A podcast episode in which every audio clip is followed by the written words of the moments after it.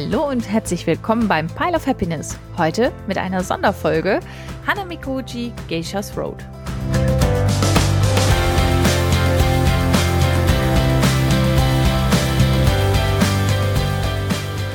Hi, wir sind Tina und Jen.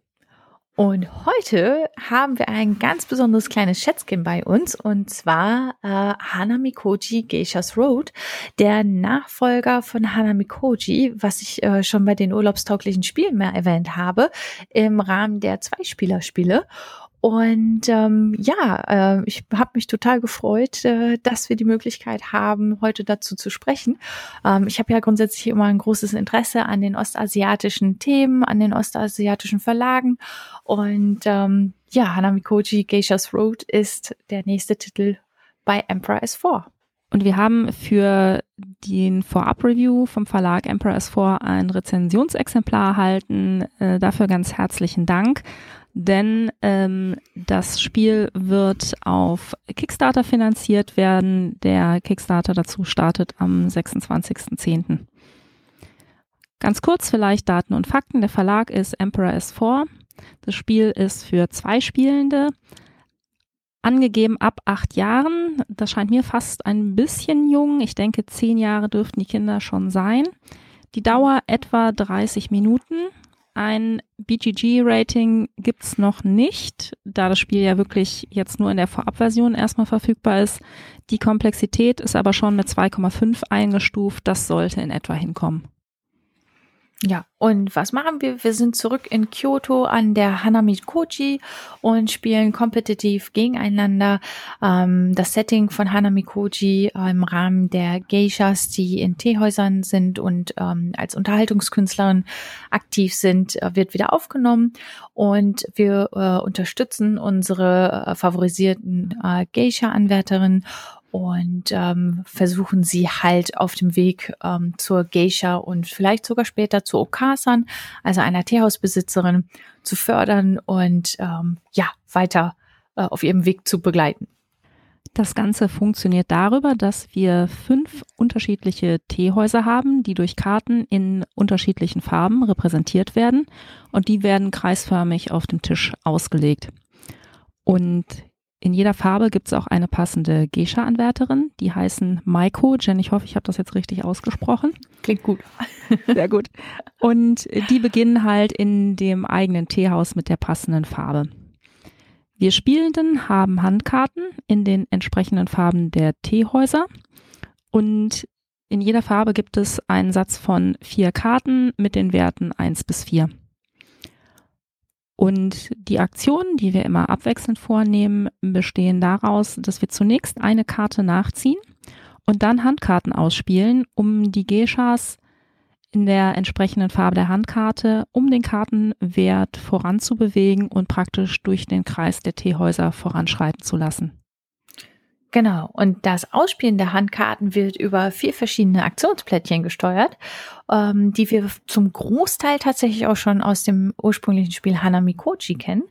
Und das äh, dazu gehört unter anderem einfach eine Karte spielen aus der Hand, eine Karte verdeckt ausspielen und eine abwerfen oder aber drei Karten auslegen und die Gegnerin darf dann eine Karte davon aussuchen, die anderen beiden spielt man selber.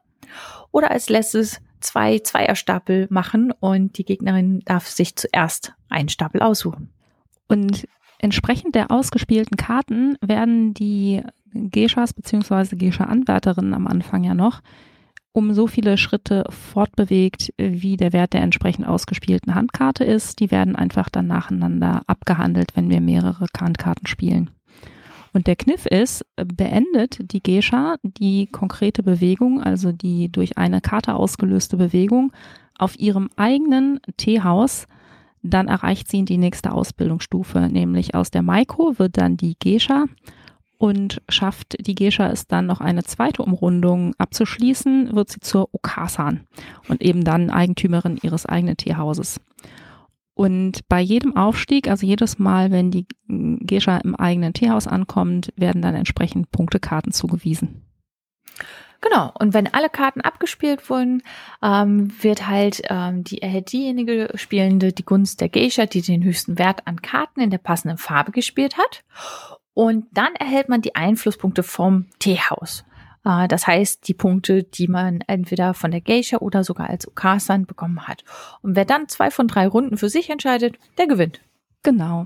Das heißt, wir spielen über drei Runden. Wir hatten ja am Anfang gesagt, etwa 30 Minuten. Das heißt, eine Runde ist so etwa 10 Minuten. Genau. Ja, und damit äh, kommen wir eigentlich schon zu unserem Eindruck. Und ähm, als erstes kann man, glaube ich, ein Highlight auf das Artwork widersetzen. Ähm, wer Hanamikoji, das Originalspiel schon kennt, weiß, dass das schon sehr schön illustriert war. Auch hier wird zum Teil wieder ähm, das Design aufgegriffen. Die Geishas sind tatsächlich ähm, unter anderem die gleichen oder ähnlich, ein bisschen weniger als im Original äh, Hanamikoji und wieder super schön und thematisch gezeichnet.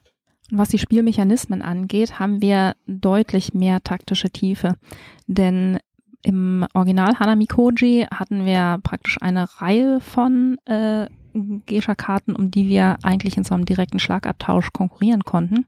Mhm. Und dadurch, dass wir erstens leicht veränderte Aktionsplättchen haben, denn Aktionsplättchen 2, das ja zwei Karten manipuliert, nämlich eine komplett aus dem Spiel entfernen und eine verdeckt vor sich auslegen, was sozusagen noch so einen kleinen äh, Überraschungsmoment ähm, hat, haben wir nochmal mehr taktische Tiefe. Man hat zwar, wenn man das jetzt so hört und auch wenn man zunächst drauf guckt, erstmal den Eindruck, okay, ich habe in jeder Farbe die Karten von eins bis vier. Das sind ja insgesamt äh, zehn Wertpunkte da hat man natürlich den Eindruck, naja, äh, irgendwie kann ja jede Gescha praktisch zweimal diesen Kreis von fünf Teehäusern umrunden und sind da nicht irgendwie für alle Geschas die Punkte gleich. Nein, das ist nicht so, denn Punkte, also den Aufstieg lösen wir nur aus und die Punkte werden nur erreicht, wenn die Gescha eben genau auf ihrem eigenen Teehaus landet. Das heißt, zieht sie nur darüber hinweg, weil zum Beispiel erst eine 2 und dann eine 4 gespielt werden, mhm. dann landet sie nicht auf dem eigenen Teehaus und dann ist praktisch in dieser Runde kein Aufstieg ausgelöst. Das kann also dazu kommen, eben weil die Karten so gespielt werden, dass sie nicht direkt landet und weil vielleicht einer von den Mitspielenden oder eine eine Karte der Farbe über dieses Aktionsplättchen 2 aus dem Spiel genommen hat, dass die zweite Runde gar nicht vollendet wird. Das heißt, über diese Einflussmöglichkeiten haben wir schon sehr viel Einfluss darauf, ob eine äh, Gescha-Anwärterin überhaupt den Aufstieg erreicht und wenn zum Beispiel ähm, unsere Mitspielende schon besonders Einfluss bei einer Gescha hat, weil zum Beispiel die Viererkarte ausgespielt wurde, dann haben wir natürlich die Möglichkeit einfach zu schauen, okay, ich sehe aber zu, dass diese Gescha jetzt einfach keine Punkte bekommt. Und das äh, hat schon wirklich einige interessante taktische Möglichkeiten. Definitiv. Also dieser Reiz, äh, sich da noch mehr Gedanken zuzumachen und nicht äh, nur diesen Schlagabtausch äh, sich gegenseitig zu geben, äh, wie es zuvor bei Hanamikoji war, ähm, das macht einfach unglaublich auch viel Spaß. Also wir saßen da und ähm, haben direkt mehrere Runden hintereinander ähm, weggezockt und saßen dann nach einer Weile auch immer wieder. Also es ist einfach zu lernen, aber wenn man dann sich überlegt, okay, ich habe die und die Karten auf der Hand und ich kann jetzt entweder das so machen, äh, dass äh, Tina dieses und jenes Teehaus äh, favorisiert oder aber äh, so und so kombiniert. Das macht unglaublich viel Spaß, sich da in die äh, in die andere Person hineinzuversetzen und zu überlegen, okay, welche Karte würde sie jetzt gerade nehmen und was, wie kriege ich es doch hin, dass ich meine favorisierten Karten einfach auf die Hand wieder zurückbekomme. Und ähm, das hat uns schon echt fasziniert und wir saßen da und haben einfach äh, Runde für Runde erstmal gezockt. Ich finde auch, dass in äh, diesem Setting, wo man halt einfach durchaus mehr Einflussmöglichkeiten hat, der Mechanismus des I cut you choose, den wir mhm. ja in den Aktionsplättchen Nummer drei, wo wir halt drei Karten auslegen und äh, der Mitspielende eine davon aussuchen darf oder Aktionsplättchen vier, wo wir die zwei Stapel mit jeweils zwei Karten haben. Das wird wesentlich interessanter, denn man muss es so ein bisschen abwägen. Man ist verlockt, das sehr früh zu spielen, weil in einem frühen Stadium des Spiels es halt noch nicht so sehr darauf ankommt, dass man jetzt äh, an einer m, bestimmten Stelle noch wirklich gezielt Einfluss nehmen kann. Das Problem ist natürlich, wenn man die Aktionsbildchen drei oder vier sehr früh spielt, dann wird die eigene Kartenhand viel kleiner, weil man ja schon von den sechs Handkarten, die man am Anfang hat, dann zum Beispiel vier abgespielt hat und man ja immer nur eine nachzieht. Dann ist natürlich so der eigene äh, die eigene Auswahl deutlich geringer. Auch das sind halt so wirklich so Kleinigkeiten, die man zum Beispiel im ersten Spiel noch gar nicht so durchblickt, die aber halt ne, viel Einfluss auf den Ablauf des Spiels haben. Absolut. Und dann haben wir es ja noch geschafft, ähm, das Modul die Gäste, also eine kleine Expansion mit ähm, zu spielen. Und das hat nochmal so ein Layer draufgepackt. Also da hat dann plötzlich jedes Teehaus drei Gästeplättchen ähm, gehabt, die wir nehmen konnten, wenn wir kleine Kartenzahlen, also die eins oder die zwei ähm, gespielt haben. Das heißt, bei einer einer Karte durften wir dann zwei Gäste zu uns äh, holen oder bei einer Zweierkarte halt einen Gast. Und ähm, die Gäste wurden dann nochmal separat am Spielende gewertet und je nach Sets. Und entweder konnte man die gleiche Farbe oder die ungleichen Farben werten und hat dann nochmal eine gute Anzahl an Punkten zusätzlich gekriegt. So, und das macht natürlich den Reiz dann auch nochmal aus, die kleinen Zahlen auch nochmal also mehr ins Auge zu fassen, weil man ja auch noch anderweitig Punkte zu generieren kann. Und das hat dann bei uns äh, dazu geführt, dass wir dann noch mehr, mehr dieses, äh, okay, wenn ich jetzt dieses Geschenk, also diese ähm, zwei Zweierstapel mache, wie baue ich die jetzt auseinander oder wie baue ich die auf, dass ich auf jeden Fall auch noch irgendwie was Gutes für mich kriege, ähm, aber trotzdem noch genug Einfluss äh, nachher generiere und nicht nur mit den kleinen Karten dastehe, weil dann kriege ich auch keine Tierhauspunkte mehr so ungefähr. Und das war schon auch ziemlich nice und ähm, ich glaube, für erfahrene Spieler ist das auch auf jeden Fall nochmal eine schöne zusätzliche Variante, die das Ganze noch intensiver und spannender macht. Genau, also gerade in diesem I Cut You Choose Teil kann man da wirklich äh, Aufgaben stellen, äh, wo das Gegenüber tatsächlich davor sitzt und zum, wirklich sehr die Qual der Wahl hat. Aber jetzt äh, nochmal darüber hinaus, wie ist denn dein Eindruck? Äh, wie hat's dir denn insgesamt gefallen?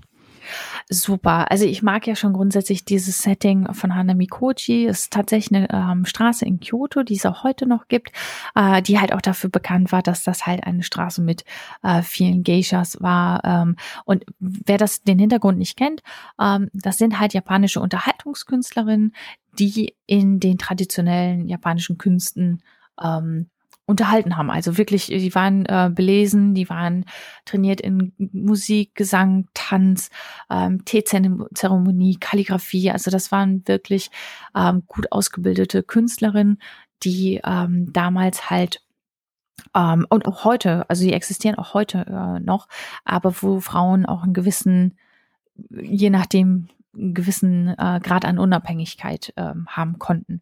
Und diese schönen Details, also es ist halt alles vom Artwork äh, super schön aufgegriffen worden und man sieht das auch an den Teehäusern. Also äh, Empress 4 hat da halt auch super schön äh, dran gearbeitet. Also das hat mich äh, schon direkt wieder gehuckt und ähm, mit reingezogen.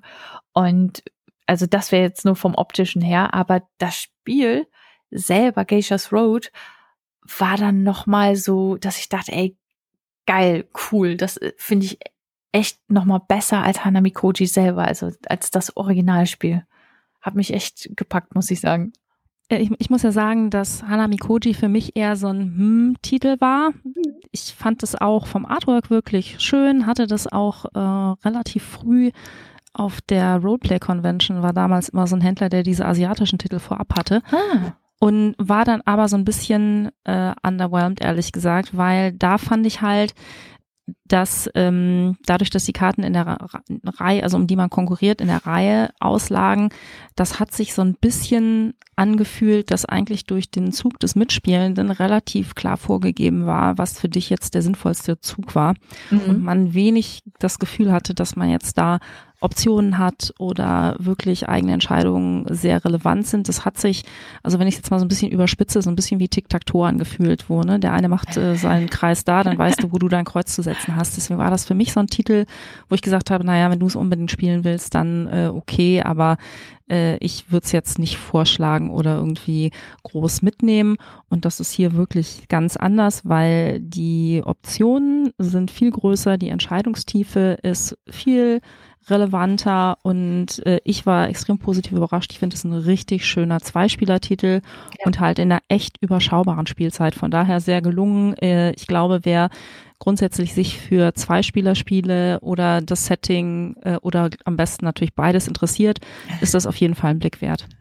Ja, und ich finde, durch Geishas Road wird die Schwäche von Hana Mikoji, dem Originalspiel, auch nochmal stärker verdeutlicht. Also wer überlegt, eins von beiden zu holen, äh, ich glaube, wir tendieren beide ganz stark dazu, Hanami Chukoji Geishas Road zu empfehlen. Auf jeden Fall.